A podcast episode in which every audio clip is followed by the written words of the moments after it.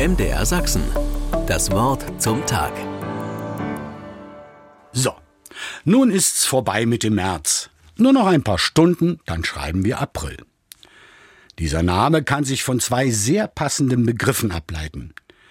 Da haben wir zunächst den Gedanken, dass sich mit dem April die Sonne nun mehr und mehr zeigt. Hoffen wir's mal. Und sonnig heißt auf Lateinisch Apricus, meinen raren Lateinkenntnissen zufolge. Dann gibt es noch eine andere, zunächst der Natur entlehnte Bedeutung. Dieser Monat öffnet quasi die Erde für das neue Leben. Und öffnen heißt auf Latein aperire. Dann könnte man, und natürlich auch die Frau, den April umschreiben mit der Monat, der die Erde öffnet. Übermorgen beginnt die heilige Woche mit dem Palmsonntag. Höhe und Endpunkt dieser sieben wichtigsten Tage in unserem Kirchenjahr ist ja nun mal der Ostersonntag, die Auferstehung Jesu Christi aus dem Tiefen der Erde.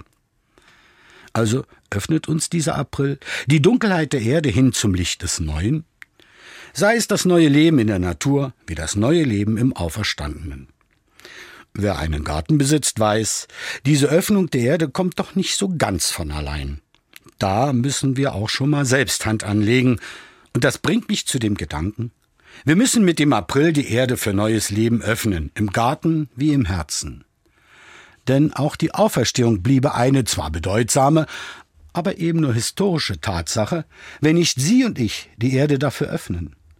Nun ist aber unser Planet mit Erde gemeint, der für das Evangelium geöffnet werden muss. Und zwar durch uns. Am besten mit Liebenswürdigkeit, aber auch mit Entschiedenheit, Ernsthaftigkeit und bitte auch immer mit der passenden Prise Humor. Ich kann Ihnen sagen, da blüht uns aber dann was. MDR Sachsen. Das Wort zum Tag.